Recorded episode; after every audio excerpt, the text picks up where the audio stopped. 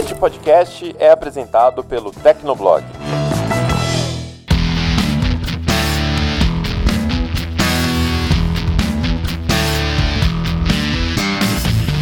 Olá, ouvinte! Seja bem-vindo! Está começando mais um episódio do Tecnocast. Eu sou o Thiago Mobilon. Eu sou o Paulo Riga. E o Barba sou eu.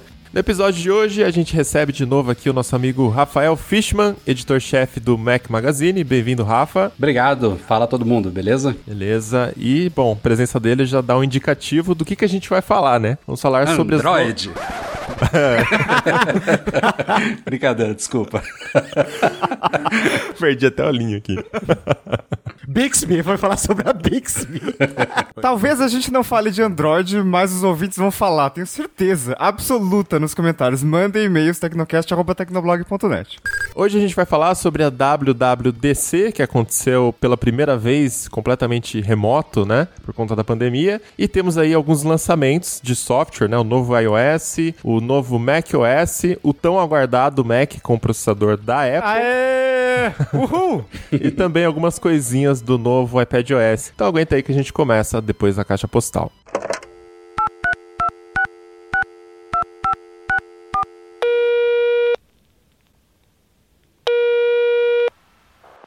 Caixa postal do Tecnocast. Você tem novas mensagens.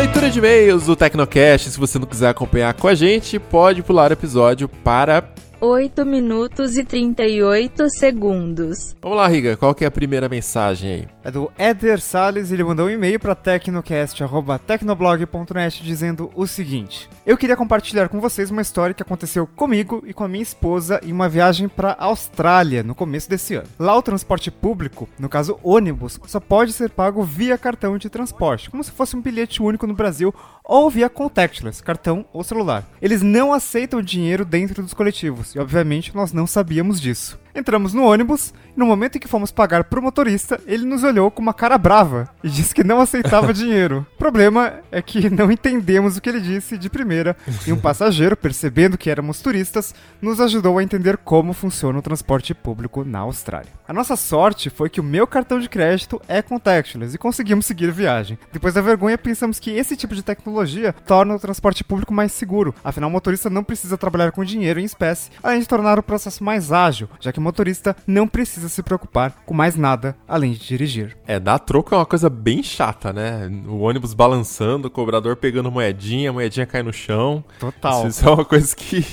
eu nem sei porque que existe ainda nos ônibus aqui no Brasil. E ele continua: Voltamos para o Brasil pensando se um dia será possível termos essa comodidade de abolir o dinheiro em espécie em certos lugares. Será o final do dinheiro impresso? Adoro o podcast de vocês, continuem assim. Ah, demora. Esse negócio É, de então. acabar dinheiro impresso tá longe ainda.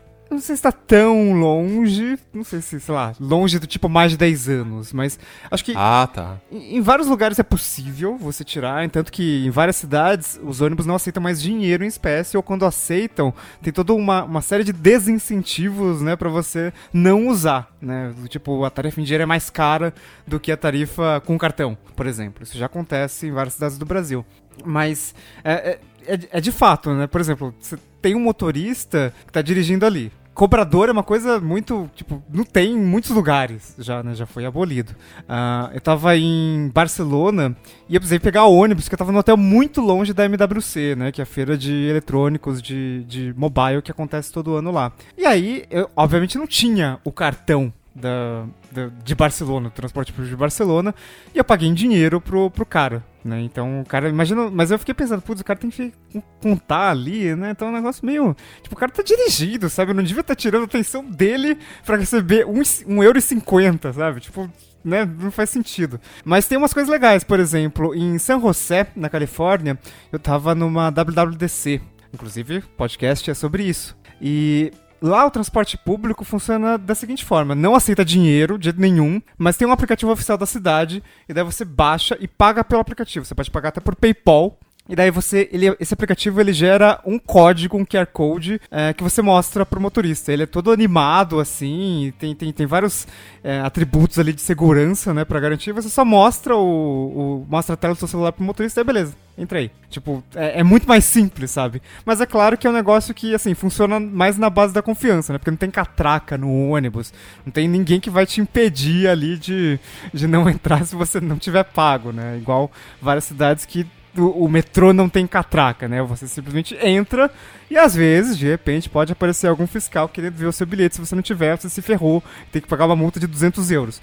Mas é, é uma coisa que acho que assim já era hora de abolir dinheiro em muitos lugares, assim. E transporte público acho que é o mais óbvio deles, né? Tomara que acabe logo. É, eu acho que dá para acabar em vários locais, assim, mas eu não acho que vai acabar o dinheiro impresso do jeito que o Éder perguntou, né? Será o final do dinheiro impresso? Não tem como, cara. Isso 10 anos, nem a pau. É. Assim, muito mais, porque tem a questão da do público que é desbancarizado, sabe? Não tem conta, não tem cartão, nem existe para os registros oficiais muitas vezes, né?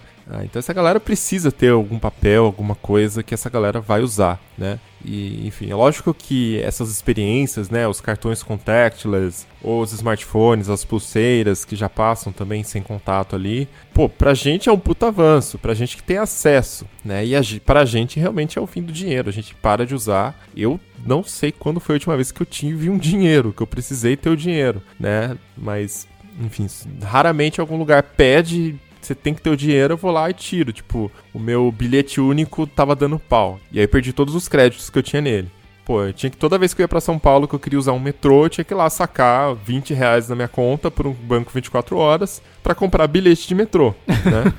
Sim. E aí minha carteira não tem nem moeda, não tem lugar para pôr moeda na carteira. Então ficava aquela moeda é, no meio ali, dobrando, a carteira não dobra direito, enfim. Mas só assim também, porque no geral eu uso tudo que é contactless. Nem o cartão eu uso mais, é tudo no celular, né? Ah, com certeza. Dinheiro, eu, eu, acho que eu tenho uma nota de 20. Acho que eu tenho duas notas de 20 na minha carteira que estão na minha carteira tipo uns 3 anos, assim.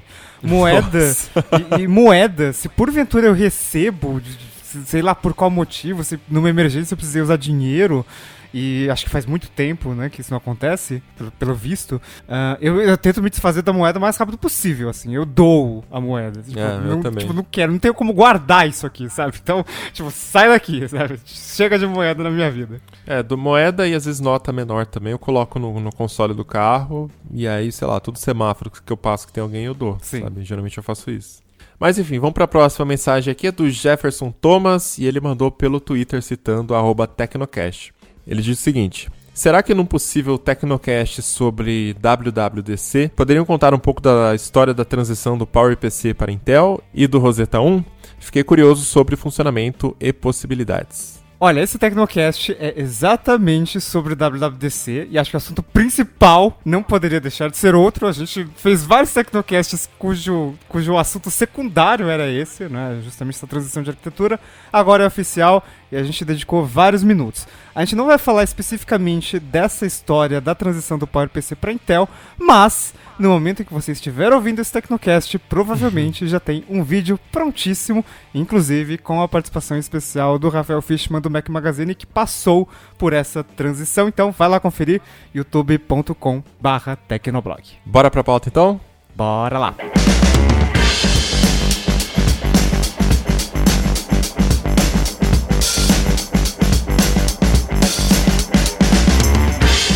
Começando o papo aqui, a WWDC, por conta da, da pandemia do coronavírus, pela primeira vez foi completamente remota. E assim, como é que vocês sentiram esse evento? Porque eu vi muita gente falando no Twitter que tomara que a Apple faça sempre assim nos próximos eventos, né? Tudo Nossa, remoto. não, não, sério? É porque ah. assim, pros, pros desenvolvedores, até pros jornalistas, né, tem a vantagem de você ter os vídeos mais concisos e mais bem produzidos, então você perde menos tempo do que aquelas apresentações ao vivo, com plateia, enfim. Então teve uma galera que preferiu. E a Apple mandou muito bem na produção também, né? Cara, que pelo amor de Deus, né, velho? A Apple sabe fazer um vídeo, uma apresentação cinematográfica que, sério, humilha qualquer outra empresa. Mas, mas não chega nem perto Se eu fosse desenvolvedor ou usuário, eu votaria em que se, isso se repetisse todos os anos. Mas como jornalista blogueiro, foi infernal. É, essa falta de respiro, de palmas, de alguém descendo ou subindo do palco pra gente parar um Processar pouquinho e processar. a as né? É, isso É daí verdade. foi. Os caras. Eles até podem simular isso se eles quiserem, né? Mas foi muita informação, basicamente no mesmo tempo de uma keynote que tem essas paradas, né? Durou aí Simular uma hora e isso quarenta. igual a ah, sei Sony lá, fez. um, diminuir um pouco o ritmo, né? Sei lá, não sei. Não sei como fazer isso. É que a Sony no evento dela colocou aquela plateia falsa, Ah, né? não, não, monte não, de não, sombra. Não, não, isso não. É, com certeza, para cobrir ah, informações, acho que foi muito bom ah, estar remoto, mas eu já tive a oportunidade de cobrir uma WWDC presencialmente, né? E vocês sabem que é aquela maluquice de 5 mil pessoas no mesmo auditório, tem inúmeras fileiras, e ah, é, é muito legal, assim, acompanhar isso presencialmente, porque você consegue sentir a energia das pessoas. Então, imagina que, sei lá, o Tim Cook tá anunciando um novo recurso. Obviamente tem aquela primeira fileira cheia de executivos da Apple que ficam puxando palmas, mas se o recurso não for bom, se as pessoas não gostarem, não vai, né, ter tantas palmas assim. Então é bom ter esse feedback instantâneo. Ah, isso aqui o pessoal achou interessante. Então, vamos focar um pouco mais nisso, vamos explorar um pouco mais isso. Ah, e num evento assim, eu entendo que, assim, a produção foi sensacional, assim, gostei muito, mas né, é, ficou uma coisa meio seca, assim. Acho que a Apple tentou fazer o melhor que ela podia, dadas as circunstâncias, mas eu acho que ainda não é a mesma coisa, assim. É, po- Pode ter um showzinho, mas É. é, tem, tem que ter pessoas ali. Eu também senti falta dos respiros, mas eu acho que pelo menos nos vídeos pós-WWDC, que são aquelas sessões pros desenvolvedores, eu achei bem melhor, assim, pra entender o que tá sendo dito, né? Ficou muito mais didático, porque não é tão improvisado, assim, não tem nenhum improviso, na verdade, né? Tudo com o teleprompter. Então o pessoal elogiou fácil. bastante, né? Especialmente a democratização do evento, que presencialmente é restrita, como, como o Riga falou, a 5 mil pessoas, e os caras abriram, entre aspas, gratuitamente, porque há uma anuidade que você paga para participar do, do Developer Program da Apple, mas todos os milhares e milhares de desenvolvedores do mundo inteiro tiveram a mesma oportunidade de acompanhar não só a Keynote, como todas as sessões, os labs, etc. Bom, mas vamos falar das novidades então, né? Durante o evento, o, o vídeo, o keynote principal, não sei nem como falar agora, o anúncio principal, o vídeo principal do evento, eles deixaram para anunciar por último essa novidade, né? Que é o- as novidades relacionadas ao novo chip, o chip com ARM. Então aqui a gente vai puxar pro começo, porque eu acho que é o que a gente tá mais empolgado para falar, né? Essa mudança de arquitetura. Então temos um novo sistema, o macOS Big Sur, que vem com uma grande mudança de design, puxando aí muito da identidade visual que a gente vê eh, nos sistemas móveis da Apple, no iPad e no iPhone, e com a nova arquitetura. Então, assim, o timing não poderia ser melhor para fazer essa mudança visual no Mac, né? Eu tava empolgado com esse negócio fazia tanto tempo.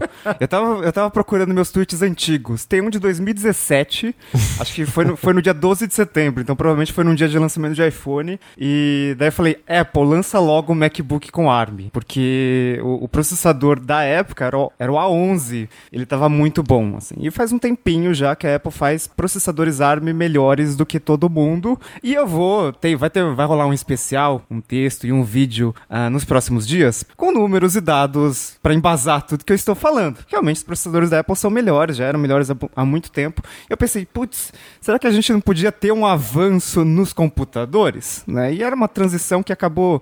hoje a gente vê como natural, né? Porque a Apple sempre gostou de fazer tudo dentro de casa. E finalmente chegou, é, foi o One More Thing sem a frase One More Thing, ah, que foi os Macs com Apple Silicon. O Tim Cook anunciou que vai ser lançado o primeiro Mac até o final de 2020, com- já com esse processador. Vai ser baseado na arquitetura ARM, como a gente já estava vendo rumores há muito tempo. E a transição deve ser completada em dois anos. Pelo menos essa é a previsão oficial da Apple. Mas a gente sabe que pode ser bem menos às vezes, ou pode até demorar um pouco mais. Mas eu gostei. ah, e acho que é, é, a Apple meio que. Ah, a gente passou por uma transição e deu certo, né? No PowerPC para Intel. Então vamos fazer igualzinho, porque basicamente muita coisa combina aqui dessa transição com a transição passada. Uma coisa que eu reparei é que eles não falaram, eu, pelo menos não percebi em nenhum momento eles falarem a palavra ARM, né? Não, não foi, citado sempre na Keynote, Apple. Silicon. Uhum. é. Sim, é, a gente sabe que a arquitetura vai ser ARM porque os processadores dos iPhones e iPads são ARM e,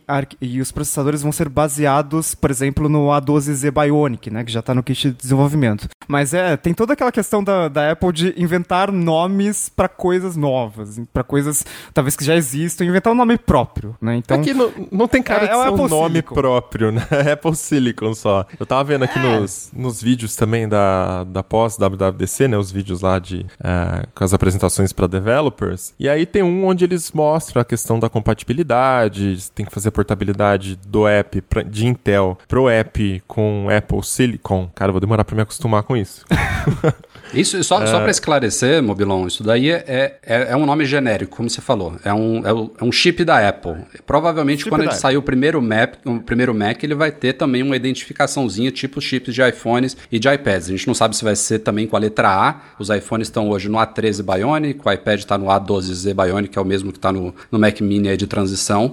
Então, os Macs provavelmente também vão ter alguma letrinha com algum número, mas como a gente não sabe ainda qual vai ser o primeiro, eles estão chamando de forma genérica. Não, com certeza porque tem um nome de marketing, né? E Apple Silicon não é um nome nada legal pra marketing, assim. Vai ter um negócio mais marqueteiro, né? Porque a Apple é Apple. E nisso ela sempre foi boa, né? Sim, tanto que muitos lembram do nome Airport, que a gente também conhece como Wi-Fi. Então, É. né, a, gente- a Apple é muito boa em inventar nomes, assim, e eles realmente pegam, né? Mas aí, quais são as suas expectativas com relação à performance desse chip novo aí? Temos a, a Apple ressuscitando o Rosetta também, né? Agora com Rosetta 2, só fizeram atualização do nome para fazer a emulação dos aplicativos feitos para Intel nos computadores com Apple Silicon. E como é que vocês acham que vai ser a performance? Será que. Porque eu lembro que no último episódio que a gente gravou sobre isso, o Rafa até participou e ele falou que ele achava que os chips não chegariam primeiro nos MacBooks Air por conta do, do MacBook Air ser o produto mais vendido da Apple. Então, se der uma merda, eh, seria uma merda catastrófica, né? Então, provavelmente estaria em outra linha de Macs. Mas também tem a questão do ARM, esses chips. A experiência que a Apple tem, inclusive, desenvolvendo esse chip é em economia de bateria, né? São os iPads, são os iPhones que também são fabricados em massa. Só que aí são dispositivos que também não têm essa necessidade de sustentar performance por muito tempo. Então, queria entender de vocês qual é a expectativa aí para esse, pra esse chip novo. A Apple ela tá muito confiante, né? A forma como tudo foi apros-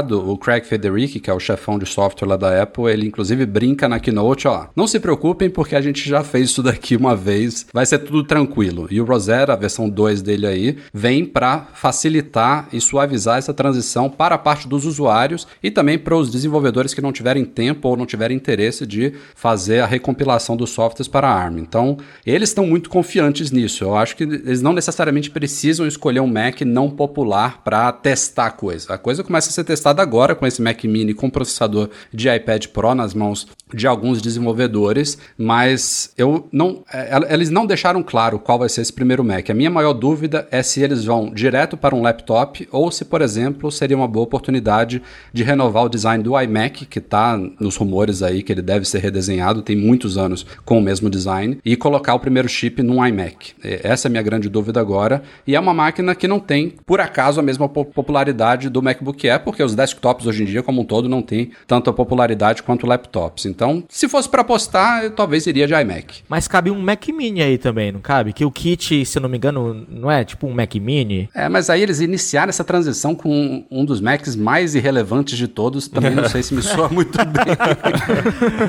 Parece que eles não confiam no próprio serviço É. ali, né? Oh, mas eu fiquei, olha, eu fiquei muito impressionado porque o, o Craig falou que toda a demo, né, todos os exemplos já eram em Apple Silicon. Eu espero muito que seja verdade, porque na hora lá ele pegou um Maczinho que nem a gente nem sabe qual era aquele, só tinha o, o monitor da Apple lá bonitão, e ele rodou, cara, ele rodou várias coisas, o Final Cut com quatro vídeos em 4K e tudo, e isso num processador de iPad Pro 2020. Tudo bem que a gente sabe que É 2018, se for ver, né? não, Porque é, é, é, que ele É o de 2020 com um GPU a mais. é, exatamente. Mas assim, tudo bem que o, o iPad Pro em si já é um bom Core i5, né? E tal. E a gente sabe também que pra rodar um Final Cut, até um MacBook Air roda. Eu tenho um amigo que edita em 4K em MacBook Air, porque software, software de Apple em hardware de Apple roda muito melhor. Sempre, sempre rodou. Mas, eu, cara, eu fiquei muito impressionado porque já tem um negócio funcionando de um processador de dois anos atrás. Imagina o que é que vai vir em 2000 e, sei lá, 2025. É, acho que esse ano mesmo eles já devem apresentar uma É, linha no final do ano, né? É. É, uma linha específica de, de processadores aí nesse, no, nesse novo produto já deve surgir uma linha nova, com uma nomenclatura nova, focada nos Macs. E aí a gente vai ver o real poder da Apple, porque se eles conseguiram fazer isso com um processador que, é, de fato, é um processador de 2018 com um núcleo a mais, mas a arquitetura é 2018 ainda, né? Então vocês já conseguiram fazer isso, editar uma foto de 5 GB no Photoshop, põe zoom, tira zoom e, sabe, pelo menos na demo tava perfeito, né? É, eu acho, acho que assim, a coisa mais importante pra mim é o dia 1, né? Como eles sempre bateram ali naquela tecla, assim, no- se, o dia, se o dia 1 dos Macs com ARM der certo, eu acho que é um caminho sem volta, assim. Já devem começar a pintar alguns feedbacks dos desenvolvedores que receberem esse Mac Mini, né? A gente vai ter alguns relatos aí de como que a coisa tá, como que a coisa promete, porque é um a Apple manda muito bem em colocar um processador que não demonstra o, o que que eles estão planejando de fato pro Mac, né? Eles pegaram, como a gente falou aqui, um processador de iPad Pro e colocaram no Mac Mini e provavelmente o feedback já vai ser muito bom em cima disso. E o primeiro chip para Mac provavelmente é bem superior a esse chip que tá no iPad Pro. Agora tem duas coisas com relação a isso que eles fizeram na Keynote. A primeira é a mesma coisa que o Steve Jobs fez em 2005 quando anunciou a transição de PowerPC para Intel. Ele apresentou a Keynote inteira usando Macs Intel e aí falou isso no final. A diferença é que tudo foi ao vivo, né? Essa Nossa. Keynote foi toda pré-gravada e É, editada, então é. não tinha como dar nada errado aquilo ali. Então, eu só tenho dúvidas com relação ao desempenho dos Macs novos eh, nesses primeiros anos, primeiros meses que a gente vai ter que conviver com aplicativos nativos e aplicativos de Intel x86, né? Porque assim, quando a gente fala de performance pura de ARM, quando a gente pega um iPad OS, um iOS rodando, eles são sensacionais. Então, de novo, a Geekbench, um dos benchmarks, acho que melhores para testar desempenho de processador, porque ele é multiplataforma e ele é calibrado por processador. Quando você compara um iMac Retina 5K com Core i7 7700K, ele faz praticamente a mesma pontuação do iPad Pro de 2020. É claro que é um Core de sétima geração, mas é um Core i7 7700K de desktop. E a gente está comparando o- chip ali, o desktop, com um negócio com 5mm de espessura, ah, que não tem uma ventoinha e que não fica ligado direto na tomada. Agora, tem um problema que é desempenho de pico e desempenho sustentado, né? O Geekbench ele vai testar ali rapidinho, né, uns alguns minutos e vai dar uma pontuação. E é legal o iPad, por exemplo, conseguir sustentar uma performance tão sensacional, né, que é um processador de desktop consegue conseguia. Mas a gente não sabe eh, como, como se ficaria, por exemplo, ah, vamos editar, vamos renderizar um vídeo em 4K. No iPad, com o iPad OS e com os aplicativos do iPad OS, já funciona, né? Barba, acho que pode falar muito bem dessa experiência, inclusive melhor do que muito notebook e computador que fica com ventoinha girando rápido pra cacete. Ah, mas eu fico com dúvida com relação a esses aplicativos emulados. É, não, não é bem emulada a, palavra, é uma, é uma espécie de é, tradução de binário, né, com, com Rosetta 2, mas é, quando a gente pega, por exemplo, o, o que, que a gente tem na concorrência, o que, que a gente tem de caso concreto hoje. Não tô falando que as dificuldades são as mesmas, mas olha só, Windows 10 tem para ARM, legal. Só que o Windows 10 para ARM, ele tem uma série de limitações para rodar aplicativos antigos. Ele já emula x86, ah, mas só emula de 32 bits. Tinha uma promessa de 64 bits, mas até hoje isso não funciona direito. Então você está muito limitado no Windows 10. guys. E segundo, eu testei um notebook, testei entre aspas, né? Eu tive contato com o notebook da Qualcomm, era um Snapdragon 855 ou 850. E aí, né, abri o Photoshop, abri o Office, etc. E o desempenho era uma bosta, tá? sendo, sendo bem sincero, assim. Era um notebook de 600, 700 dólares, se eu não me engano era da Lenovo. E assim, é, né, é tipo, é, é muito ruim. Então, é, a Apple tem que fazer bem melhor do que aquilo e a gente vai ver, assim, nos próximos dias, né, os desenvolvedores comentando, provavelmente, desse kit de desenvolvimento com o Mac Mini. Mas, eu acho que tem a questão, tem a questão do chip que é usado também, né, Riga, nessa, nesse teste que você fez, porque o chip da Apple é, é o benchmark do mercado. A gente viu é, até acho que ano passado o, o chip é, anterior da Apple, eu não lembro os números agora, mas era superior ao chip do ano da Qualcomm, sabe? Sim, Então sim. assim, a Apple tá muito à Apple frente. tá muito à frente da Qualcomm e tá muito à frente da Samsung hoje. Sem falar também as instruções que a Apple já coloca no chip dela, né? A questão de inteligência artificial, enfim, tem vários módulos dentro do chip, a divisão de chip de performance e chip é, de economia de bateria, né? Então, assim, tem várias coisas que eu acho que o chip da Apple tá muito na frente. Ah, e assim, é a Apple fazendo um chip pro sistema da Apple e vice-versa, né? É aquela é a vantagem que a gente já vê nos sistemas móveis da Apple, a gente vai começar a ver agora também no desktop, que não é o caso do Windows, que é uma empresa fazendo software para outra empresa que faz um chip para smartphone, não é nem para notebook. Então assim, acho que é bem mais fácil para Apple fazer isso dar certo e ter uma performance boa do que é nesse caso dessa parceria entre Microsoft Qualcomm ou Google Qualcomm, né, que a gente já vê também no, nos Androids como eles não conseguem atingir o mesmo patamar. Queria até é, levantar a bola aqui de quatro coisas não tô vendo muito comentário na internet e aproveitar que a gente tá com um especialista aqui. E eu queria saber até a opinião do Rafael sobre são quatro coisas que eu imagino que podem chegar no Mac depois dessa, dessa transição que a gente já vê até do lado da, da Microsoft já faz algum tempo, né? Por exemplo, o novo Mac OS ele tem muito cara de interface touch em alguns pontos. E aí é uma coisa que pode chegar ou não, mas eu espero que chegue. Isso é uma das primeiras coisas. A segunda, agora com é, a mudança para ARM, eu acho que imagina se um Mac já faz 10 horas de bateria, de 8 a 10 horas de bateria. Com Teoricamente, hein, é, Barba? É, se você tá ali navegando na internet, de 8 a 10 horas, cara, com ARM, eu imagino esse número dobrando, sabe? É, terceira. E agora com ARM e Apple Silicon, fica muito mais fácil sair é, MacBook 5G da loja já, com suporte a 5G. E a quarta coisa é a, a possibilidade de a gente ter os apps que hoje só tem no iPad chegando no Mac, né? De forma muito mais fácil. A gente tem, eu tenho vários apl aplicativos aqui de criação que são feitos só pro iPad, né? Um deles é até editor de vídeo que é exclusivo pro iPad, editor de foto que é exclusivo pro iPad, mas a gente também tem é, app de finanças que é só para iPad iPhone, app de anotação, né? Muita coisa que vai funcionar com a caneta e tudo. Cara, eu acho que assim, o, não é só o processador, não é só o desempenho. Eu acho que é uma transformação possível no MacBook, assim, que, nossa, demorou, mas assim, não se compara a nada desde que o primeiro Mac foi lançado, sabe? O que é que tu acha em relação a essas quatro coisas que eu comentei? Vou começar da quarta. Tá. É, a Apple já disse que sim, nos Macs com o Apple Silicon, usuários vão poder rodar aplicativos de iPhone e de iPad nativamente. Você uhum. vai poder acessar a App Store e baixar o aplicativo que você quiser, salvando algumas exceções aí de desenvolvedores que não quiserem isso. O developer ainda vai ter a opção de não quero marcar um checkbox lá, não quero disponibilizar isso daqui para Mac. Por exemplo, o WhatsApp, que requer uma linha de telefone, não faz sentido rodar, ao menos Sim. se eles mudarem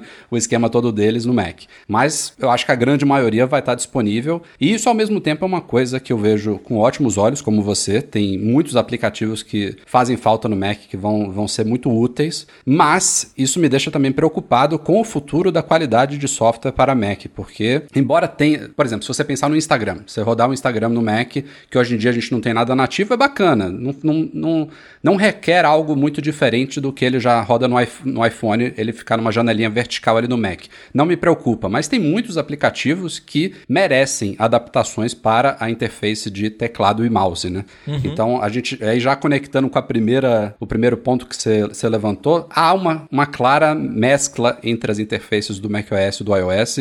Tudo está convergindo, agora é a mesma arquitetura também. É, mas eu não vejo a Apple lançando um Mac touchscreen. Eles, eles já Entendi. mudaram de ideia sobre coisas que eles já falaram no passado, mas eles batem muito, muito, muito na tecla de que Mac é Mac, iPad é iPad, são coisas diferentes, a interação é diferente, o sistema é diferente, então eu não consigo enxergar isso, embora eu tenha visto hoje mais cedo um cara simulando o. Ele, ele deve ter pego uma, uma screenshot do Big Sur e colocou no iPad Pro e é incrível como combina. É, especialmente combina. os cantos Não, arredondados. Cara, é.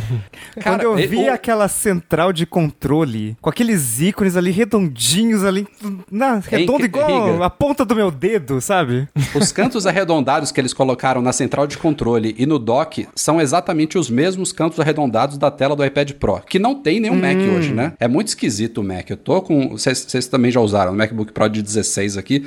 A tela dele, ela na parte superior, o hardware ele, ele é arredondado, a carcaça, mas a tela é quadrada. E é muito esquisito se olhar isso. É, não, não é moderno. Para mim, tá bem claro que esses futuros Macs que vão provavelmente incorporar telas mini LED, né? Segundo apontam os rumores, eles devem provavelmente vir com cantos arredondados também seguindo a linha. Mas isso não quer dizer que serão touchscreen. Eu não acho que é por aí. É, 5G é, uma possibilidade boa, embora não esteja incorporado no, no SOC da Apple, né, no System on a Chip, a Apple ainda usa, usava Intel, vai voltar a usar Qualcomm agora, mas eu acho que é perfeitamente possível. E eu esqueci qual foi o terceiro Bateria. ponto. Bateria. Ah, bateria. Bateria é bom. E uma das coisas legais, o Riga pode falar melhor do que eu, do, do, dos, dos chips da Apple, e principalmente em comparação à Intel, é que eles têm os núcleos assimétricos, né? Enquanto os da Intel são todos simétricos. Então a Apple consegue Sim. colocar muitos núcleos ali focados muito em eficiência energética e deixar alguns núcleos para performance que são, na maioria dos, dos casos, usados muito poucos, né? No dia a dia, quando você está num browser, é, digitando, é, Exato. vendo e-mail, navegando no Twitter, você não precisa desses chips de performance que só fazem consumir bateria. Então, a promessa é boa. Eu não sei se a gente vai ver um Mac durando, sei lá, três dias inteiros, mas pelo menos algo de dia inteiro real, porque essa promessa que a Apple faz de 8 a 10 horas, eu nunca cheguei nem, nem na metade. Meu Mac dura 5 horas, talvez espremendo um pouco 6 horas, ainda mais porque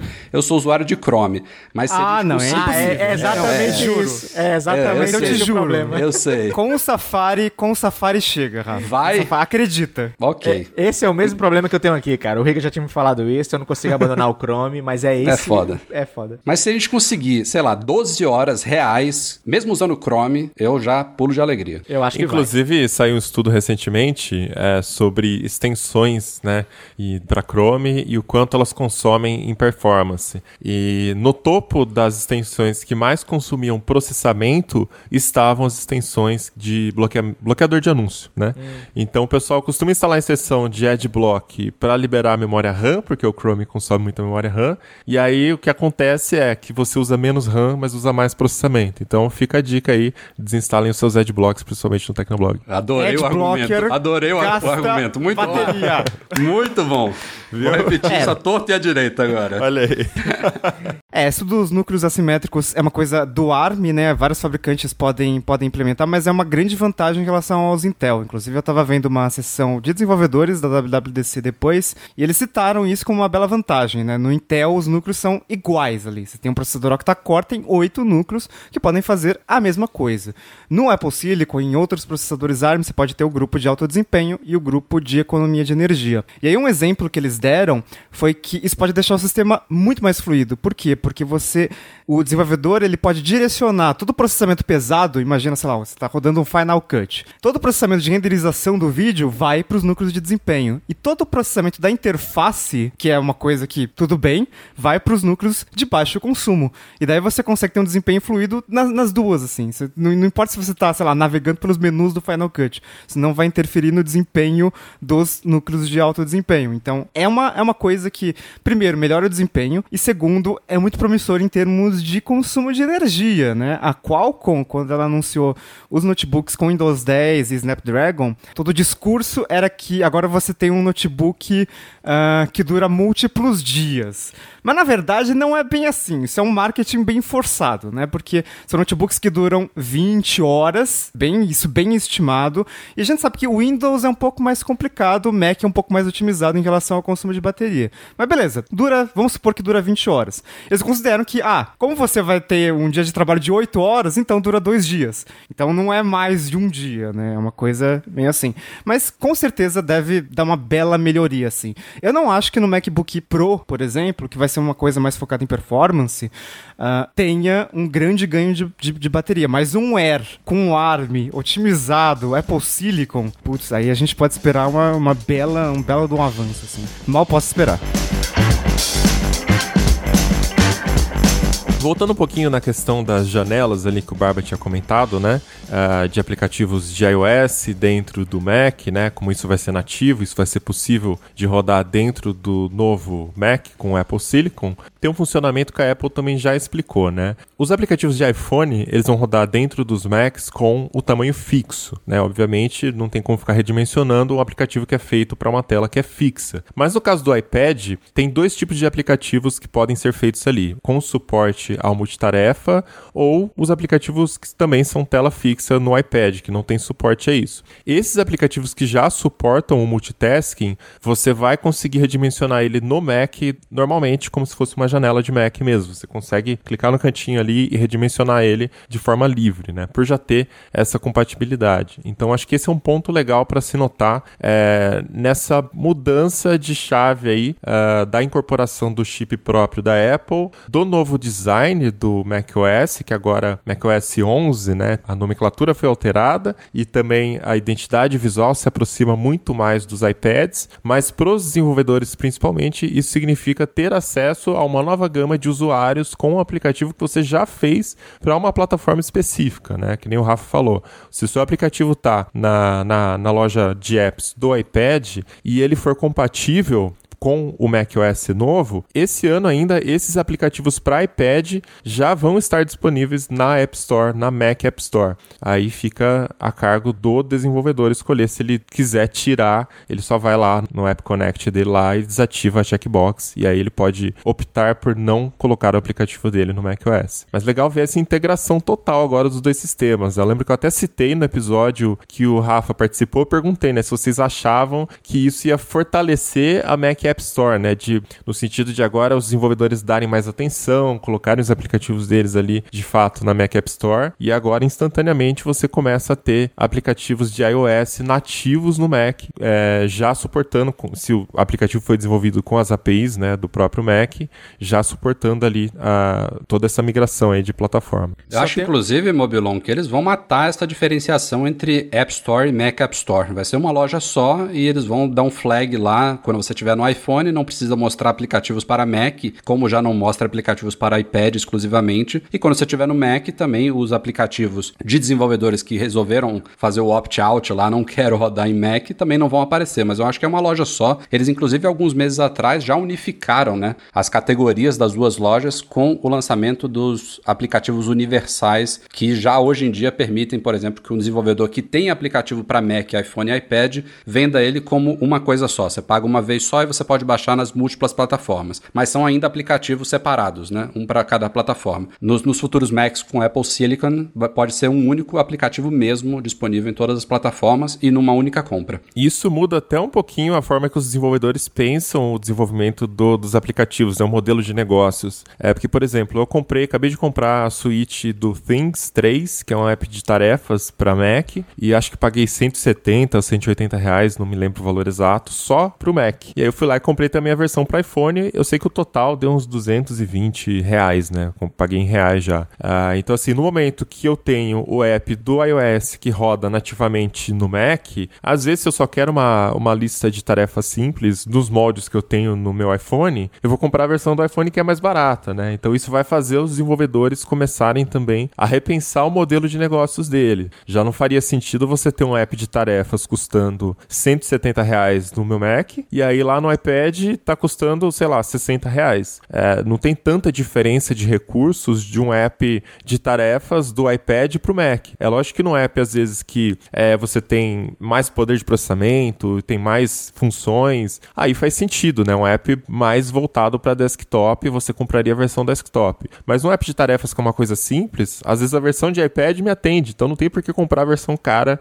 no Mac OS. Então vai mudar um pouquinho também a forma que alguns desenvolvedores planejam aí o modelo de negócios deles. Tem o sentido contrário também, né? Porque a gente pode ter os, os aplicativos de Mac no iPad. Então, próximo ano, daqui a dois anos, não sei, eu tô falando de um Final Cut para iPad, Logic Pro para iPad. É, sabe, o, o, caminho contrário também pode ser feito. Ou eu tô, eu tô ficando maluco? Não, pode ser feito sim. A única. São dois grandes problemas nesse caminho contrário. Um, eu acho que é RAM. Os iPads ainda tem pouca, né? Uhum. Agora os iPads ah, Pro estão padronizados com 6 GB, que é pouco para computadores, né? Hoje em dia a gente o que é um padrão 16 GB de PCs também, imagino tal como o Max. E aí de 16 você vai para cima. Talvez um, um, Mac ou um PC de entrada hoje em dia tem no mínimo 8 GB, né? Com, a maioria dos iPads tem 4 ou 6 GB, então é pouca RAM. E no caminho contrário, a interface de um aplicativo para Mac não funciona muito bem no iPad, né? Quem já usou, sei lá, um, um aplicativo de virtualização de acesso remoto sabe que não é muito legal, por isso que a Apple reluta tanto em é, lançar um Mac touchscreen, né? Que é é, n- as coisas são pequenas, né, para você usar os dedos. Funciona, mas não é o ideal. Então, um Xcode, um Final Cut, um Logic Pro para rodar no iPad, ele teria que ser,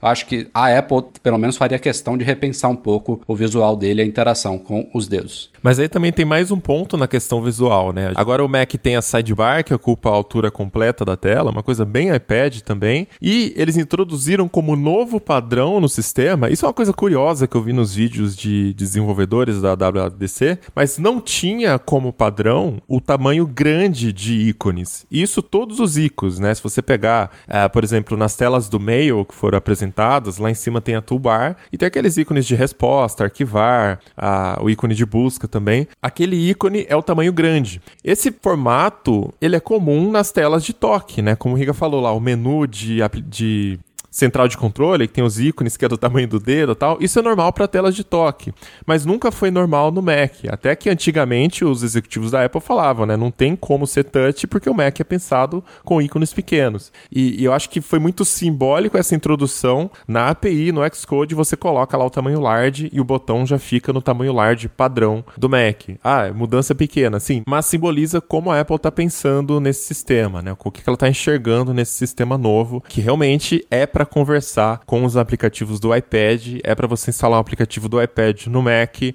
não ter aquele susto, né? De de um lado ter uma janela do Mac com ícones pequenos e coisas pequenas, é, até as janelas de alerta do sistema, por exemplo, vão usar os ícones padrão grande, o botão de esvaziar lixeira é botãozão esvaziar lixeira azul, grande, bonito, inclusive. É, telas, por exemplo, acabei de instalar o Calendar aqui, um aplicativo de calendário, só tem um botão de call to action, aquele botão de iniciar, alguma coisa assim. Até hoje, os desenvolvedores faziam aquilo hard-coded, sabe? Faziam um botão customizado. E agora não, existe um botão grande padrão no sistema. Então, eu achei muito simbólico isso, sabe? É uma mudança que parece tão boba, né? Ter um, um tamanho de botão grande na API, mas é, simboliza o que a Apple está enxergando nesse sistema, né? Que, que converse bem com os aplicativos touch dos outros dispositivos. A pessoa vai ficando velha, vai querendo os botões grandes. Você viu, né?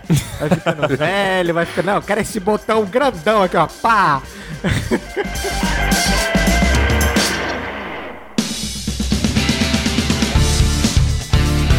Outra grande novidade desse keynote dessa WWDC é a introdução do iOS 14. A gente já tinha visto vários rumores aí que vazaram, né? Como os widgets na tela inicial e várias coisas. E a zoeira continua, né? Coisas que o Android tinha quantos anos? Oito anos, sei lá quanto. Desde o começo, na verdade, né? O Android tem o- os widgets na tela de entrada. Mas enfim, estamos todos aqui usando a versão beta. Queria saber como é que tá rodando aí no aparelho de vocês. Tá engasgando? Olha, como é que tá fale por você. Eu instalei no aparelho de teste. Eu não vou instalar beta da? Apple no meu iPhone Somos pra dois. cagar com aplicativo de banco, cagar com.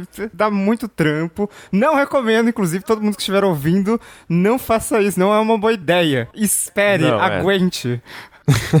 Não, e, e é, e é importante notar que as betas não são lineares, a evolução dela. Pode ser que alguma coisa esteja bem agora na beta 1 e na 2 quebre. Então Não, não é uma coisa assim, ah, vamos evoluindo, sempre melhorando e corrigindo bugs. Não é assim, é um, é um alto e baixo, alto e baixo até chegar à versão final. Beleza, agora, agora vocês estão me assustando porque eu só tenho um iPhone. Beleza, valeu. Não, mas. E, tá, e, tô, e tô usando, valeu, De valeu. qualquer forma, o pessoal tá dizendo que pelo menos o primeiro developer beta, ele tá bom, né? Ele tá funcionando bem, ele tá, tá inclusive melhor do que o iOS 13.0 final, né? Então, é, é um, é um sinal de que ah, pode piorar do nada no próximo developer beta, claro, a gente sabe, é um risco, mas é, o primeiro beta tá... O pessoal tá adorando porque, cara, é...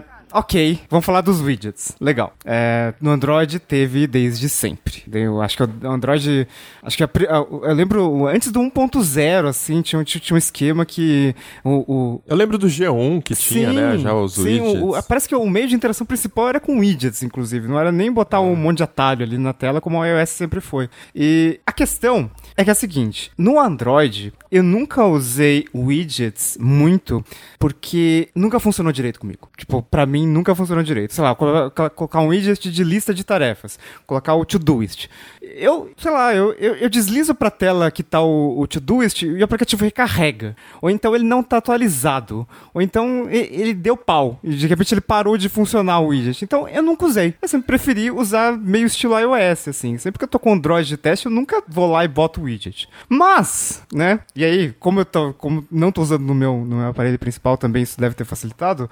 Eu fiquei horas brincando com widgets e, e pensando quais aplicativos poderiam ter widgets pra que facilitar a minha vida. Porque, putz, tem informação ali. Tem vezes que eu não preciso, eu não quero abrir o aplicativo. É muito melhor ter a informação ali na ponta da língua, né? Então, eu acho que é uma novidade muito boa e uh, é uma novidade que desde quando o iOS não tem uma mudança de fato na tela inicial? Acho que talvez desde o iOS 4, quando teve a incrível possibilidade de botar, sei lá, papel de parede na tela inicial. Porque, sabe, botar pasta também.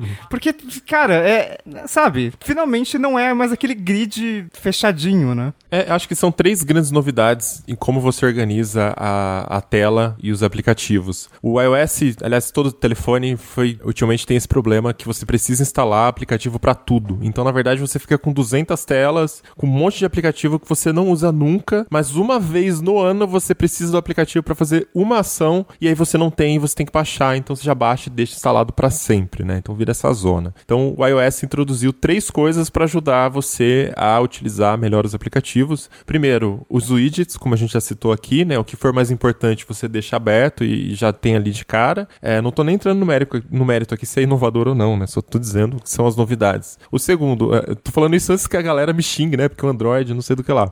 Enfim, não, segundo, mas, mas relaxa, o pessoal vai falar mesmo assim, tá? é, Pode adianta. continuar.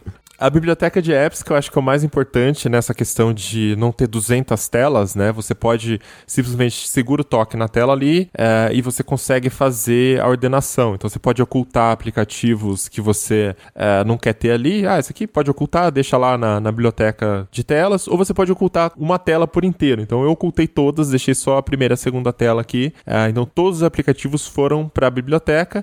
E naturalmente, como eu já não sabia onde estavam esses aplicativos, eu sempre usava a busca, né? Arrasta para baixo ali e busca o aplicativo. Agora eu faço isso na biblioteca. A organização é bacana, porque a hora que você abre a biblioteca, você tem os aplicativos que você mais usou. Primeiro que está dividido, né, por grupos, então produtividade, social, entretenimento. E dentro desses grupos, você tem três aplicativos em destaque, que são os aplicativos que você mais usou daquele grupo. E embaixo tem a pastinha stack que você clica e aí carrega todos os aplicativos de produtividade. Então tá realmente é, mais organizado nessa tela. E o terceiro que eu acho que é o principal para resolver esse problema de muitos aplicativos instalados sem uso, que são os app clips. Né? Agora você consegue apontar o seu celular para um QR Code, por exemplo, quero alugar esse patinete aqui só para dar uma voltinha. Você não precisa instalar 200 aplicativos de patinete, porque tem três operadores diferentes na cidade. Agora não tem mais nada, né? Mas enfim, não tem que ficar instalando um monte de aplicativos, você só aponta para o QR Code. E o App Clip nada mais é do que um pedaço do aplicativo é, do aplicativo original, né? Ele é para ter o mesmo nome, é para ter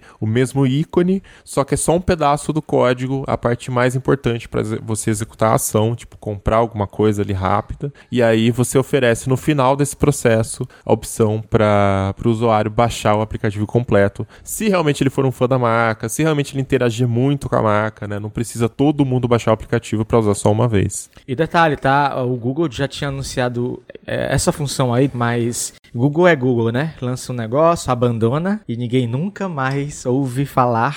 Tanto que eu nunca, na verdade, para não dizer que eu nunca vi um aplicativo desse que, que não precisa instalar, ele só abre e parece um app, eu só vi uma vez e foi aquela loja é, BH, BH Foto, né? A B&H, quando eu tava procurando alguns preços de umas coisas e tal, e aí quando eu cliquei lá num produto, direto da busca do Google, abriu uma tela nova, como se fosse um app. E aí me deu a opção: você quer instalar o app da B&H ou você quer continuar navegando nessa forma aqui? Foi a única experiência que eu tive desde que o Google anunciou. De resto, abandonou total. E eu acho que, assim, só a Apple faz as, as empresas é, meio que desenvolverem esse tipo de coisa, colocarem esse negócio pra frente, sabe? E é bom que exista isso. Mas assim, mas voltando um pouco do que tu falou, porque eu sou usuário de Android e de iOS, eu uso os dois. E iOS, aproveitando para falar, iOS não é o meu sistema operacional favorito. Eu ainda prefiro o Android por diversas coisas. Mas assim, é a primeira vez é, é, desde que eu voltei oficialmente pro iPhone, alguns anos atrás, é a primeira vez que, é, quando eu abro o, o iPhone, o iOS, enfim, eu quero, eu quero usar, sabe? Eu quero ficar ali naquela tela, naquela área de trabalho. Tanto que a gente tá gravando aqui, o meu iPhone tá aqui com o iOS aberto. E a vontade que eu tenho, por causa, por causa que os widgets estão ali, bonitinhos e tal, e os widgets, o, os widgets é, nativos já são bonitos, né? A vontade que eu tenho é deixar a tela ligada, sabe? Pra eu olhar para ele. Isso não, não, acontecia há um bom tempo no iOS para mim, sabe? É, no Android, no caso, os widgets nativos, eles são. Eles não são legais, sabe? O widget legal mesmo é de terceiro. Assim, você vai instalar o widget nativo. Vou falar até do Pixel 4 que eu tenho aqui. Você vai é, instalar o widget nativo do calendário. É horroroso, né? É feio. Ele, assim, ele, e ele nem se encaixa automaticamente do tamanho é, da tela. Não, você tem que redimensionar, você tem que escolher ali e tal. É personalizável, ok. Mas não é bonito. Assim, e todos os widgets da Apple nativos, eles já saem visualmente bonitos, né? O design já é, é, é apelante ali, né? Pra, pra, você gostar de querer usar, você querer usar, na verdade. Por isso que além do pessoal do Android, falando que tinha um widget desde sempre no Android, veio o pessoal do Windows Phone, porque é uma, é uma abordagem muito mais, muito mais parecida com a tela inicial com os blocos dinâmicos do Windows Phone, né? Porque no final das contas, Sim. esses widgets, eles ocupam espaços bem pré-definidos ali. Ele pode ocupar o espaço de quatro ícones, aquele de, de duas linhas, né? Ou, de, ou maior ainda. Então, no Windows Phone era mais ou menos assim, né? Você tinha um grid bem definido, assim. Não é igual no Android que, ah,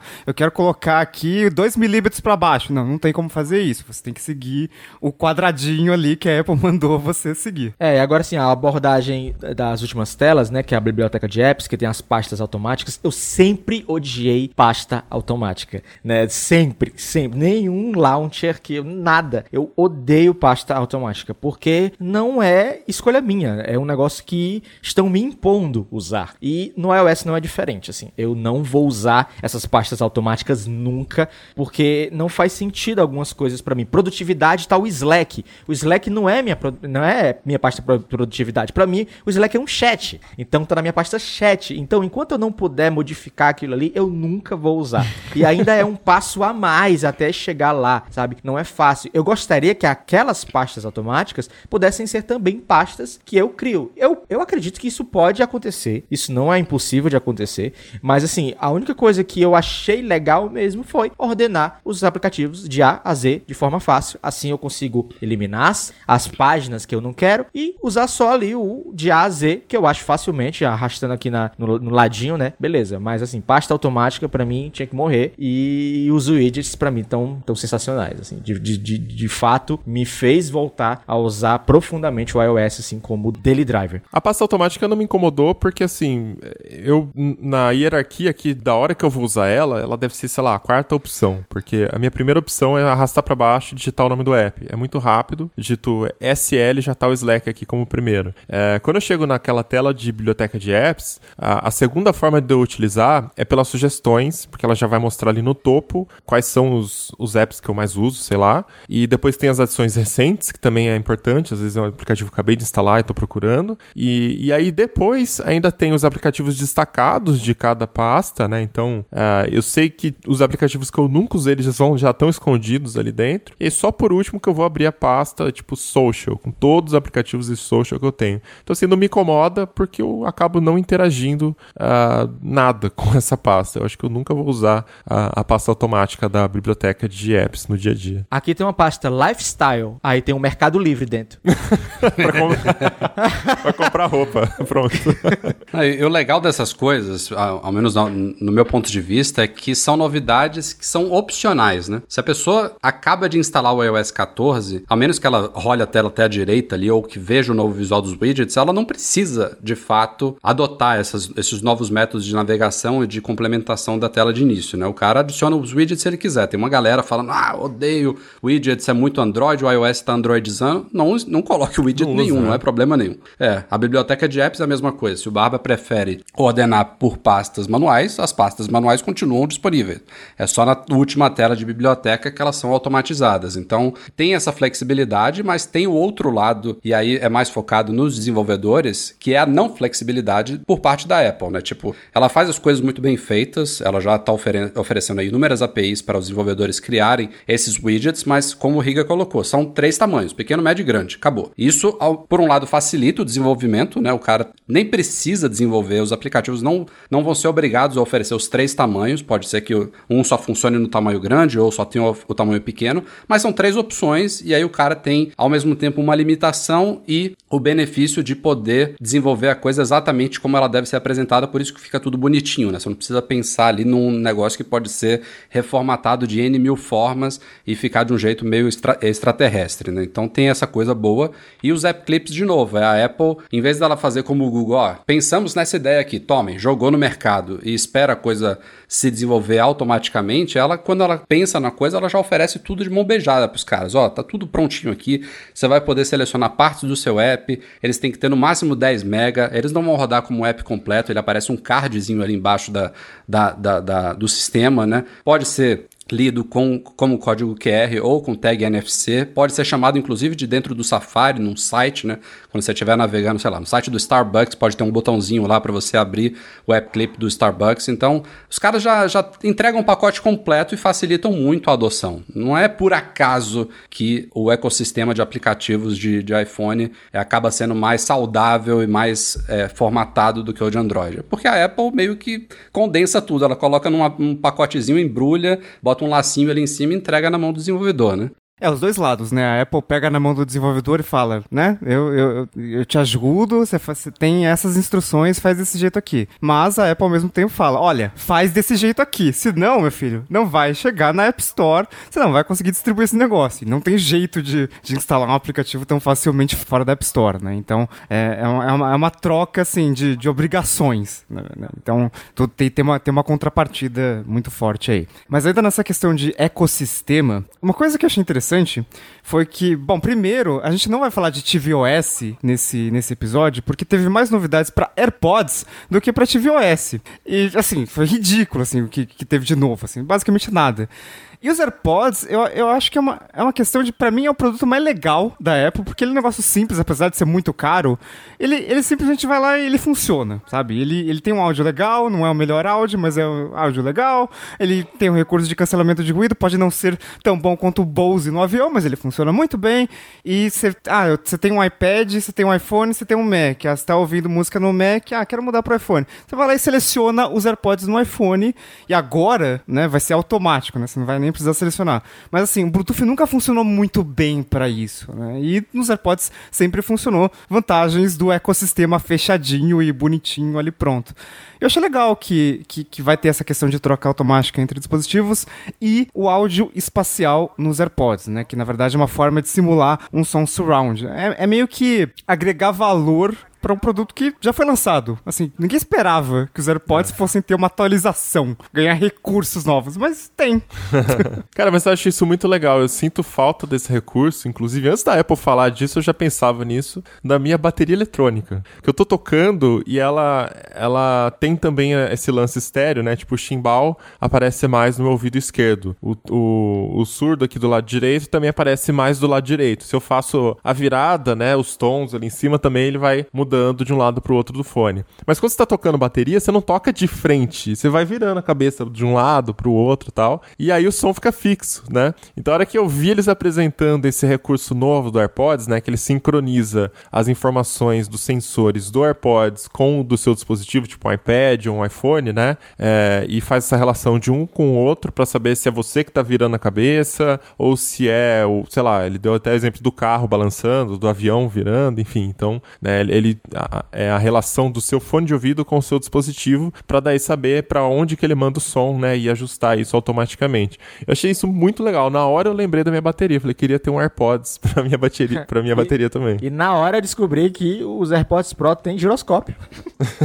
Mas eu ainda tô cético, viu, sobre esse recurso. Quero ver se eu vou sentir essa diferença, porque ainda é LR, né? É uma fonte de som que tá ali no seu, na sua orelha e acabou. Como é que ele simula? Eles, eles prometeram um sistema 5.1, 7.1 ou até Dolby Atmos. E em dois, duas fontes de som, uma em cada orelha, simular um espaço assim 3D Eu É. estou cético, tô pagando pra ver. Olha, eu, ac- eu acabo acreditando porque a, a Boss, que faz pedais de guitarra e tal, elas, ela, ela já desenvolveu um fone desse. Ela, que o fone tem giroscópio e tudo mais, e você que quer ensaiar, é, tem por software mesmo, você baixa lá um backtrack e vai tocar com a banda, tocando guitarra e tudo, e pelo giroscópio você simula como se estivesse realmente num palco. Assim, se você olha pra frente, você escuta a galera, se você olha um pouco pra trás, você escuta mais o baterista, o baixista tá aqui no teu lado direito, enfim, o vocalista tá na sua frente. Então a. Bo- a Boss tem um negócio desse que funciona e ela vende como um produto mesmo. Então eu acho que é, saber disso me faz ter um- uma pequena esperança de que realmente a Apple faça funcionar. Infelizmente agora eu vou ter que comprar a a porcaria do AirPods Pro, porque eu não tenho.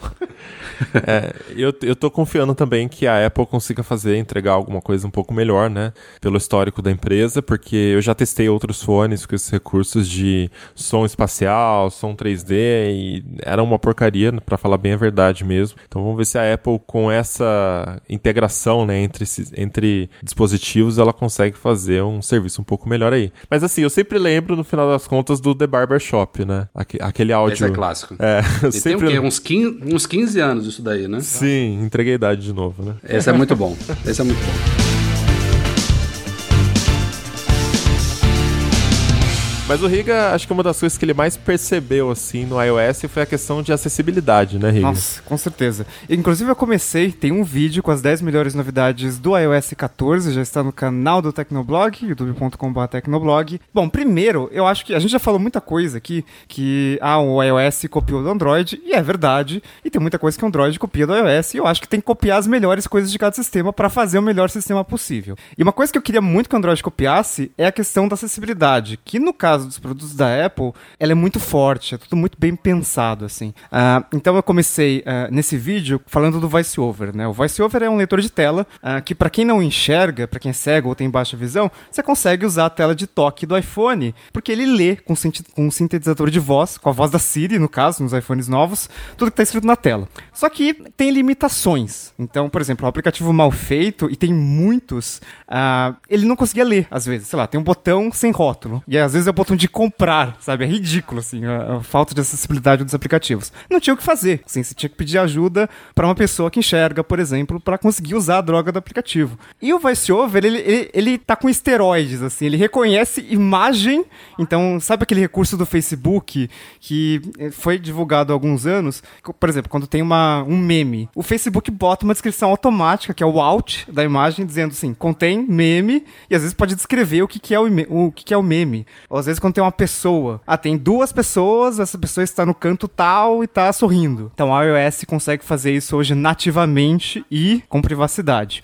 Ele também consegue ler textos dentro de imagens. Isso é, é- é bizarro, né? Quando a gente vê, sei lá, um infográfico, que é uma imagem, não tem como ler aquilo, né? Mas agora tem, porque faz uma espécie de OCR automático ali, instantâneo, e ele lê. E ele melhora automaticamente a acessibilidade de aplicativos de terceiros. Ah, então tem muito aplicativo que, sei lá, tem um botão de X e você não sabe o que diabos é aquilo porque o desenvolvedor não colocou rótulo, que ele não pensou que uma pessoa que não enxerga poderia usar o aplicativo. O iOS vai lá e detecta, hum, eu acho que isso aqui é um X. Então, beleza. Então ele explica para o usuário, ele identifica o que é a tela. E não só para cegos, né? Isso tem para tem um reconhecimento de som que detecta se alguém bateu na porta, sabe? Ou se tem algum bebê chorando. Putz, isso é sensacional, sabe? Não que você Eu quero ver se vai funcionar bem isso aí. é, Porque eu já vi, eu vi um post hoje, não sei se era do MKBHD, que ele tava com o iOS assim, eu não lembro se era ele exatamente, mas algum youtuber tech americano, e o iOS dele, a, a, a home screen só tinha assim, notificação de água, barulho de água, barulho de água, barulho de água, um do lado do outro. Vamos ver se vai funcionar bem isso. é, Você pode, você pode desabilitar. Você, você escolhe que tipo de som você quer ser alertado. Tipo, se só te, te interessa bebê chorando, você liga só isso. É, não, Nos meu meus ponto é, testes aqui- será que ele identificou a água de fato, né, ou... Ah, entendi. Né? Nos meus testes, ele identificou bem campainha, sirene, é, e mais um agora que eu tô esquecendo o que foi, mas ele confundiu miado de gato com o bebê chorando, o que é até um pouco compreensível, né? Mas ele errou essa. Sim, a Apple até se precaveu e botou assim, né? Você não deve depender do reconhecimento de som em circunstâncias em que você pode sofrer ferimentos, situações de alto risco, apesar de ter ali, né, um reconhecimento de alarme de fogo, né, um alarme de sirene. Então, mas é, pode falhar, né? acontece. Mas acho que é, um- é um É um recurso- começo, isso é importante. Acho que o, o legal de ter um recurso nativo é que você garante que ele seja mais otimizado. Então, por exemplo, imagina que já tinha um aplicativo, não sei se tinha, tá? Não acompanho muito a comunidade surda, mas já tinha um aplicativo que conhecia som. Mas ele não vai ter as otimizações que a Apple pode fazer, porque a Apple sabe como usar o processador direitinho. Ela pode ter acesso, inclusive, a recursos que os desenvolvedores não tinham antes. Então, vai gastar o mínimo de bateria, vai gastar o mínimo de processamento. Isso é muito legal, né? Então, é, é importante que tenha recursos de acessibilidade nativos no sistema. É, A gente noticiou faz alguns meses que o Android, o Google tava lançando um teclado Braille para Android. Cara, tem isso no iOS faz tanto tempo, sabe? Braille é um, é um sistema de seis pontos que o cego consegue tatear ali. Mas com o teclado Braille você consegue digitar muito mais rápido do que alguém caçando botões ali naquele teclado com um monte de tecla. Então, por que, que não tinha nativo no Android? Mas tem no iOS e acho que é, é um dos grandes pontos fortes. Não só acessibilidade, como privacidade. Só que privacidade, talvez o Google não consiga copiar muita coisa, porque o modelo de negócios é bem diferente, né? Mas o iOS, o- sempre teve essa rixa de Android, ah, liberdade, iOS é muito fechado. E olha só, finalmente temos alguma coisinha ali que é a possibilidade de você mudar o navegador padrão. Eu, eu- eu nem acredito que a gente tá falando de 2020 é isso como uma novidade, né? E o e-mail, né? Não, é, é bem, bem estilo Apple, né? A gente tava falando das limitações de widgets, de app clips e tal. E, de novo, ela tá finalmente em 2020 dando o braço a torcer, né? Oferecendo browser e e-mail padrão. Ainda não tá rolando na beta 1. A gente não sabe exatamente se vai ter uma nova área lá nos ajustes para isso, ou se vai ser quando esses aplicativos, sei lá, o Google Chrome ou o Gmail forem atualizados, eles vão vai pipocar um pop-upzinho perguntando se ele quer ser trocado por padrão, mas não tá rolando ainda e provavelmente os aplicativos vão ter que ser atualizados para sinalizar para o sistema, ó, eu sou um navegador, posso ser definido como padrão ou eu sou um cliente de e-mail também. Mas ficou nisso, né? Se você tocar num endereço, você é aberto no Apple Maps, não tem como definir Google Maps. Se você tocar num numa data e hora, você vai adicionar um compromisso no calendário nativo. Não tem como usar nenhum outro aplicativo de agenda. Então, é um começo. Aí, ano que vem, os caras expandem provavelmente mais umas duas ou três categorias e todo mundo comemora. Mas, pelo menos, Agora- eles foram nas duas, nas duas categorias mais importantes, né? Pelo menos. É, mas assim, o, o navegador ainda você pode trocar o aplicativo que vai abrir, mas a tecnologia ainda é a mesma, o motor é o mesmo. É, o engine continua sendo o WebKit. é. Ah, É, nessa, ainda- nessa- nesse beta 1, é, não tá podendo ainda? Não, não tá rolando ainda. Ah, por isso que eu não, não tinha encontrado encanto nenhum. É porque o caminho é, o- os desenvolvedores, eles podem dizer que o aplicativo deles é, sei lá, um e-mail e daí, daí isso fica ali na listinha de, de aplicativos possíveis, né? Então, como a Apple não permite que você bote uma API de um sistema que ainda não foi lançado no aplicativo da App Store, então não tem como fazer isso ainda. Mas Exato. acho que no, no day one ali já vai funcionar tudo bonitinho. Quem quiser se fechar no ecossistema do Google, mas usa iPhone, acho que vai ser mais fácil, né?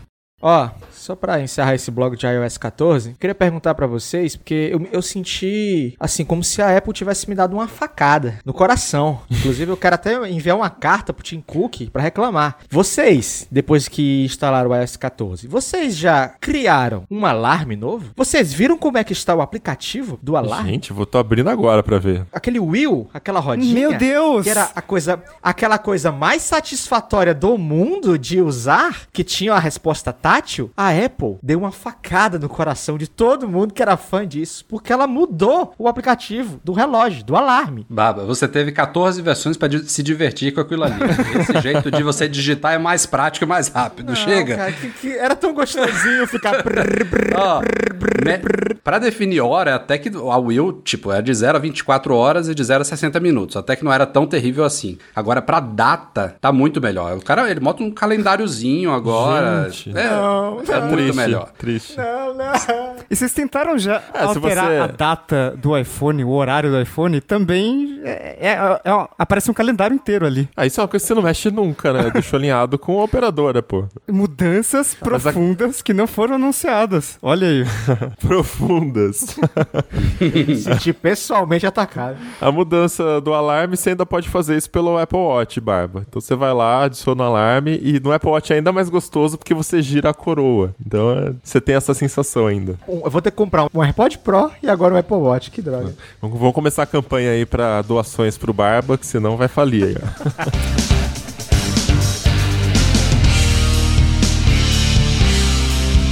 Outros dois dispositivos, sistemas, na verdade, que receberam novidades foram o iPadOS 14 e o WatchOS também. E, mas assim, não teve muita mudança, né, Barba? Você já instalou aí a versão 14 no iPad Pro? É, sim, sim. Tanto, é, não teve muita mudança, tanto que a- o, vídeo, né, a matéria que a gente ia fazer, que eram 10 melhores novidades para iPad em 2020, com o iPadOS 14, a gente cortou para 5, porque realmente... ah, tudo bem, a Apple, no site dela, tem centenas de micro modificações, micro ajustes, micro mudanças que ela faz, né, em cada sistema. Então lá tem centenas. Mas visualmente, para o usuário mesmo, coisa relevante, a gente reduziu a lista e acabou ficando nos 5.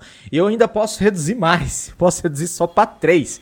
Que, que é a, a diferença dos widgets né, do iPad pro iOS, que a gente tem uma, ainda uma barra lateral de widgets fixa, não tem como passar para a área de trabalho ou para passar para uma segunda tela, não tem como. Uma explicação possível que os desenvolvedores estavam falando até no Twitter, porque eu sigo vários, né? é, vários fóruns do Brasil.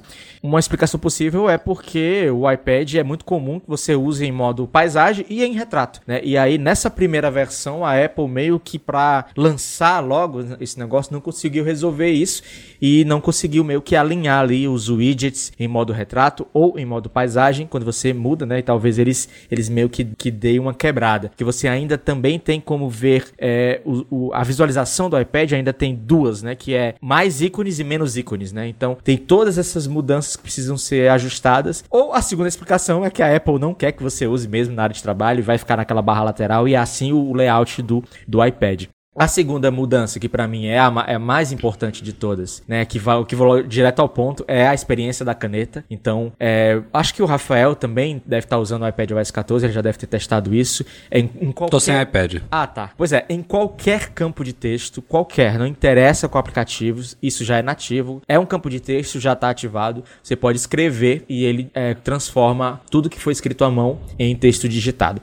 Ainda tem alguns problemas é, em relação a reconhecer letra maiúscula, letra minúscula. Ainda tem esse problema. Eu, eu ainda não tenho como configurar, por exemplo, porque eu só escrevo em letra é, letra maiúscula, né? Chamar aquela letra de forma. não sei é.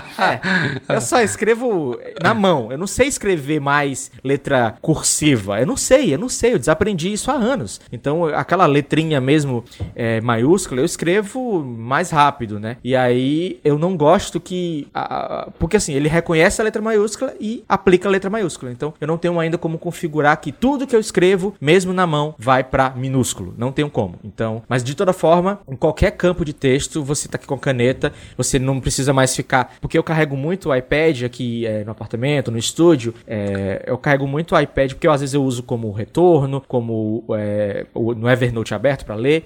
Eu carrego muito o iPad sem a case, né? Só o tablet e a caneta. As duas soluções hoje da Apple, que é aquele teclado digital gigantesco ou o tecladinho pequenininho, não funcionam para mim. O que funcionava para mim antes era aquela visualização do teclado dividido, né? Que a Apple abandonou. Não sei porquê, mas abandonou. É, que era muito boa, que ficava cada lado ali e dava, dava certo. E agora não, agora eu com o tablet na mão, eu posso rapidamente digitar uma busca ou digitar uma resposta, escrevendo, e eu consigo escrever numa boa. Ou eu posso simplesmente clicar em ditar, e aí eu clico no teclado, ele reconhece tudo que eu tô falando, e eu ainda consigo, olha só, na hora de falar, eu consigo falar a, a, a pontuação final. Então, na hora de fazer uma pergunta, eu falo ponto de interrogação no final. E aí ele coloca ponto de interrogação. Então agora eu tenho essas duas formas é, de interagir, ou escrever, ou digitar, ou conversar com alguma pessoa usando o iPad sem depender do teclado, né? Com a caneta escrevendo ou ditando. E a terceira, para não ficar falando tanto, a terceira é, é, mudança que eu acho é, significativa foram os redesigns dos aplicativos, né? Agora todos eles têm uma sidebar sidebar e não, é, são os menus é, de forma mais fácil ali de acessar, o Google Fotos, então tem todo aquele menu ali na lateral, sem eu precisar ficar descendo até lá embaixo para ver os, todos os vídeos ou ver os álbuns e tal. E aí, é, todos os aplicativos nativos, eles meio que ficaram, é, assim, é uma experiência mais unificada, né? Todos eles têm sidebar. Então, o música tem sidebar, o gravador tem sidebar, o calendário tem sidebar, fotos tem sidebar, arquivos. Então, todos os É, Eu acho que faz mais sentido, né? Porque você aproveita melhor a tela ali. Não adianta a, Apple vem vendendo o iPad, principalmente o Pro, como uma baita ferramenta de produtividade que você usa no seu trabalho. É. É, mas assim, ele continua com aquele comportamento do iOS de você abrir o aplicativo completamente na tela inteira e você tem que ficar abrindo o menu hambúrguer para qualquer coisa, é, ou no máximo ter um multitarefas para você ficar dois aplicativos lado a lado. Então assim, eu acho que faz muito mais sentido você começar a ter uma sidebar já aberta é, no iPad. Tem, enfim, fica- ficou até com mais cara de desktop, né? É. Mas, mas acho É. que aproveita melhor o espaço. É, né? mas tem uma coisa legal, por exemplo, no App Fotos, né? Você pode escolher é, deixar a, a sidebar aberta, mas pra quem não gosta, quer ver o Fotos assim, totalmente, né, é, pega na tela toda, você pode só arrastar a sidebar um pouquinho, e aí você vê a sidebar, sabe, da esquerda pra direita, e aí você vê todos os menus de novo, aí você consegue acessar é, os favoritos, os lugares e tudo. E aí você quer sumir com a sidebar, você arrasta de novo e ela some, sabe? Você tem essas duas opções, ou deixa mostrando, ou só chama ela e depois ela some. Isso eu achei legal também. É, de- desde o surgimento do iPad, né, já estamos aí uma década de história, o, o iPad no começo ele era visto exatamente como um iPhoneão, né? iPhoneão, era, é. um, é, era, era a mesma interface esticadona para a tela dele, que começou lá com aquele 9,7 polegadas, hoje a gente tem uma linha diversa, mas ano a ano a Apple aprimora o sistema e os aplicativos nativos para fazerem um uso melhor do que o iPad tem a oferecer. E esse ano tá tanto explorando melhor essa, esse espaço com a sidebar, quanto também trazendo umas novas interfaces que antes ocupavam a tela inteira e que agora vão rodar compactas, como ligações chegando, isso está no iPhone também, né? Ah, FaceTime ou verdade. ligações Bem lembrado. aparece só lá em cima compactozinho. A Siri também tá mais compacta, não toma mais a tela inteira, então essas coisas são legais. E também ali em assunto relacionado de interface compacta, que também é uma coisa que já existe há anos no Android, Picture in Picture chegando também No iPad e iPhone. É, é Inclusive, a questão das ligações eu também achei simbólica, porque ligação deixou de ser um recurso super importante hoje em dia, né? Pra mim já é assim, pra geração mais nova, imagino que ainda, ainda pior assim. Porque a nossa relação com ligações é incomoda, não me liguem. Tem 200 formas de falar comigo, me manda e-mail, é, que já é coisa de velho, me manda WhatsApp, me manda qualquer coisa. A ligação é tipo o último caso se você tiver combinado de ligar pra mim ou se alguma coisa estiver pegando fogo e precisar falar comigo de verdade, sabe? É, então, assim, mudar a janela de ligação, que antes era a tela inteira muda e fica ali o botão de atender ou desligar, pra essa opção que é só uma notificação, como se fosse uma mensagem, faz mudar na minha cabeça um pouquinho a importância do que é a ligação no sistema, sabe? Então, enfim, não sei se é intencional, se, se eles fizeram essa mesma leitura, mas eu recebi dessa forma essa, essa mudança de design. E detalhe, é, vai ter Picture in Picture é, pra FaceTime, né? Sim. Porque Para aí... vídeos e FaceTime, é muito pois bom. é, porque, cara, não fazia sentido você ficar com a pessoa em full screen o tempo inteiro sem poder fazer outra coisa, né? E eu não sei se vocês já testaram o, Picture in Picture do iOS, não do iPad, porque no iPad até já tinha. Quando você abre o YouTube, você conseguia deixar ali, é, usando o Safari, tá? Usando o Safari, você conseguia deixar o YouTube ali é, bonitinho. E no, no iOS, eu que escuto muita música também no YouTube, né? E no iOS, quando você vai para a área de trabalho, você pode simplesmente arrastar o vídeo ali pro lado e aí ele cria uma setinha para você chamar ele de novo. E aí o vídeo continua tocando, né? Vamos dizer que é uma playlist de música, ah, melhores músicas. dos- Burlaram o YouTube Premium, né? É, é, melhores, melhores músicas dos anos 90, sei lá. E aí você arrasta pro lado o player, ele some, fica uma setinha pra você puxar de novo. A música vai continuar tocando, você vai fazendo suas coisas, usando o Twitter, Instagram, ou até, sei lá, resolvendo, um, anotando alguma coisa, enfim. E aí você puxa de novo, tá lá ela, e você pode fechar e tal, ou deixar. Cara, isso é sensacional. Pois, demorou, né? Aproveite enquanto, du- enquanto dura, viu? Porque o Google vai falar com a Apple, eu quero saber se o cara tá usando dessa forma pra bloquear. Exatamente. Eu acho que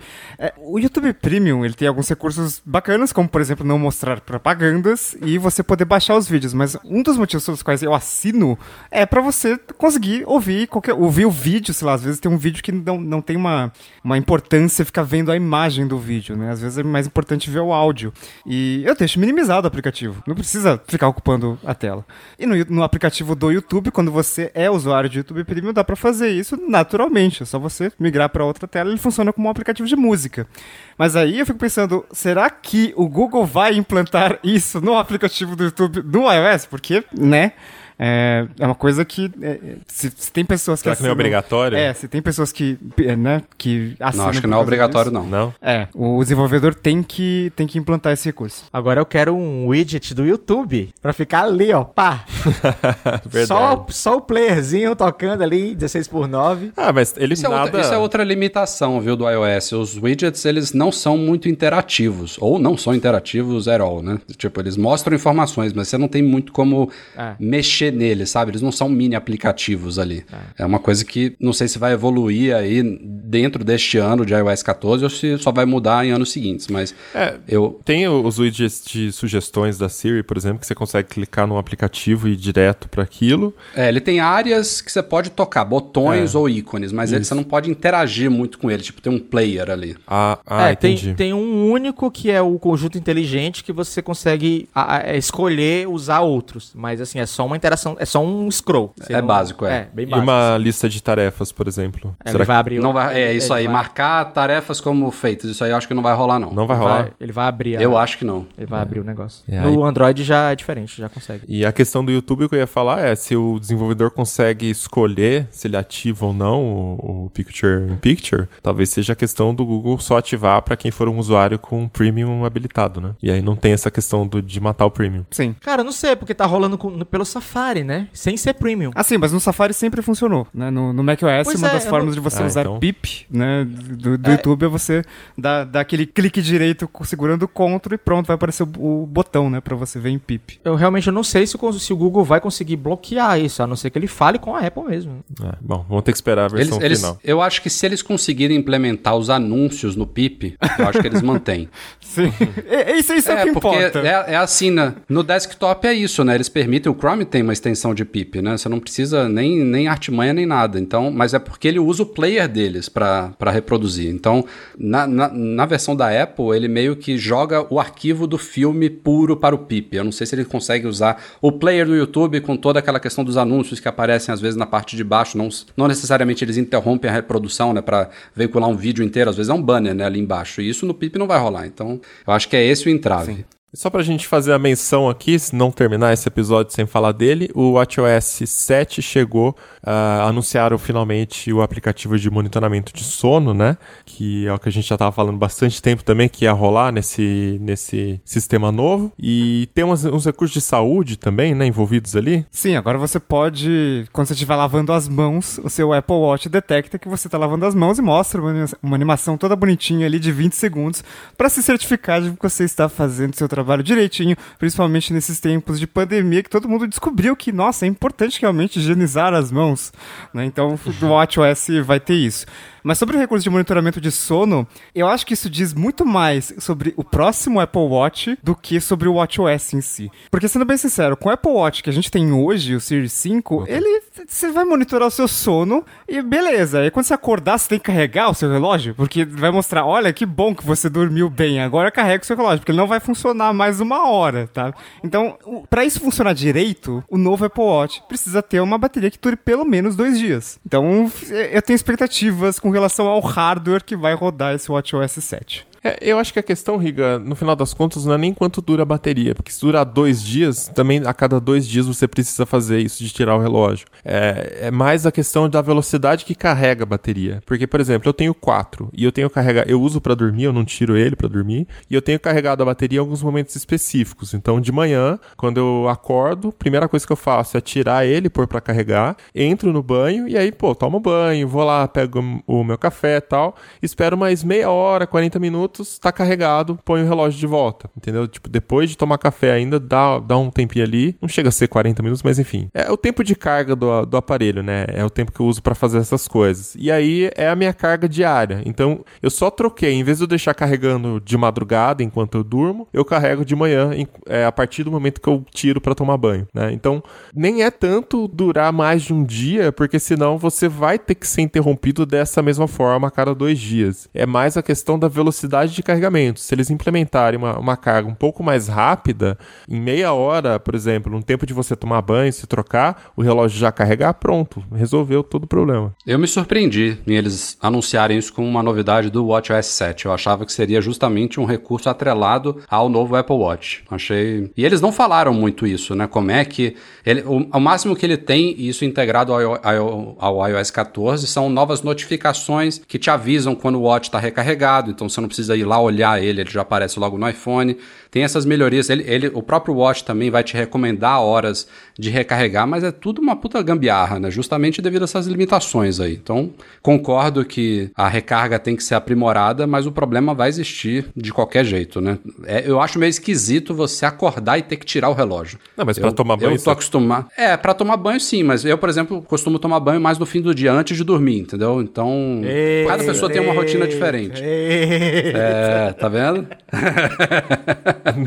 eu, eu, eu, a minha rotina atual eu não gosto de dormir com ele, até porque ele não tem ainda monitoramento de sono, mas eu acho que faz mais sentido você tirar para dormir. Eu, eu não sei, eu, eu vou experimentar, mas eu. Eu não... uso, é, eu uso o app de terceiro para monitorar o sono, enfim, mas acho que de qualquer forma. Não te incomoda o, o relógio assim? Porque não é uma pulseirinha, né? É. Uma, uma Fitbit fininha tal. Ele Cara, é meio trambolhudo para dormir, não sei. Eu achei que ia incomodar, mas não tá incomodando, não. De boa? É, eu achei que ia incomodar mais. Eu gosto porque, assim, com o aplicativo, ele monitora também batimento cardíaco, ele faz relações, né? Tipo assim, ah, a gente percebeu que em dias que você pratica atividade física, você consegue ter um sono mais profundo. Ou ele notifica depois que acorda, né? Olha, em alguns momentos seu batimento estava abaixo do mínimo ideal ali e tal, enfim. Então eu acho legal. É uma coisa que não muda a minha vida, para falar a verdade, mas você se acostuma a ter aqueles dados, né? Então tô continuando usando.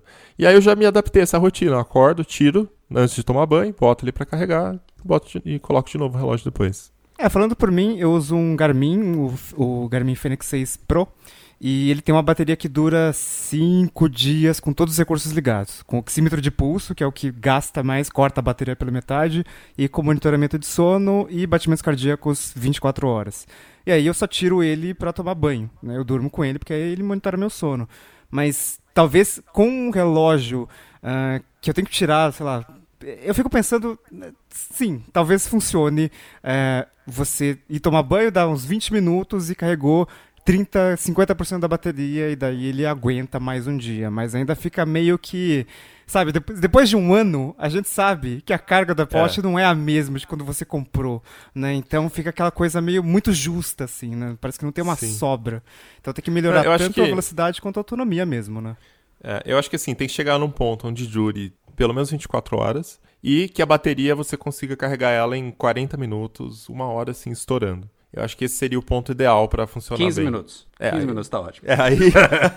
Temos que sonhar alto, Mobilon. É, existem carregadores rápidos no padrão T, então assim, não é uma coisa de outro mundo a Apple implementar isso. É, só falta trazer para o Watch, que inclusive nem usa o padrão T. Você não consegue colocar ele para carregar no seu carregador sem fio que, né, de outra marca. Tem que ser o carregador específico do Watch. Então, assim, dá para a Apple fazer isso. Só falta querer. Então é isso, vamos chegando ao final de mais episódio do Tecnocast. Manda pra gente qual foi a novidade que você mais gostou, que você estava esperando há muito tempo também, né?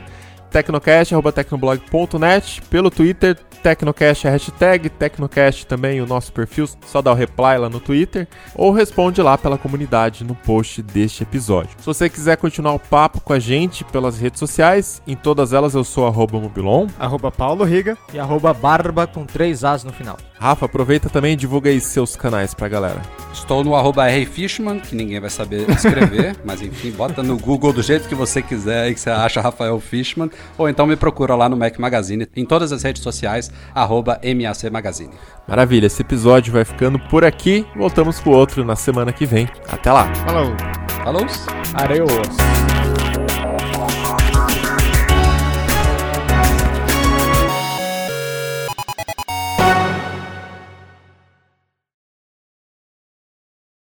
Tem que tomar banho, hein, Rafael? Pô, isso, da- isso daí, ó, isso daí é discussão, tipo, pra que lado fica o papel higiênico? Não, não. Hoje é sábado, Rafael. É sábado, bicho. Tem que tomar banho. Não, hoje, hoje eu lavei o carro mais cedo, eu tomei meio-dia. Pedir pra esposa pegar a mangueira, né? Botar do lado do carro. Vai! Vai! É, a, gente, a gente vai se apresentar, fala que tem um convidado. Ah, é, né? Eu tenho que, eu tenho que ter uma frasezinha engraçada? Não, não. não. Não é Nerdcast. ah, não? Pera aí, gente, que eu não tô conectado. Rafael, não tá? Você não tá ouvindo a gente? Aí o cara pergunta e não tá ouvindo, né? Você não tá ouvindo a gente? Se ele não respondeu, Aí ele pergunta fala. é sim, a- né? Aí, ele, aí ele fala: Não, não tô.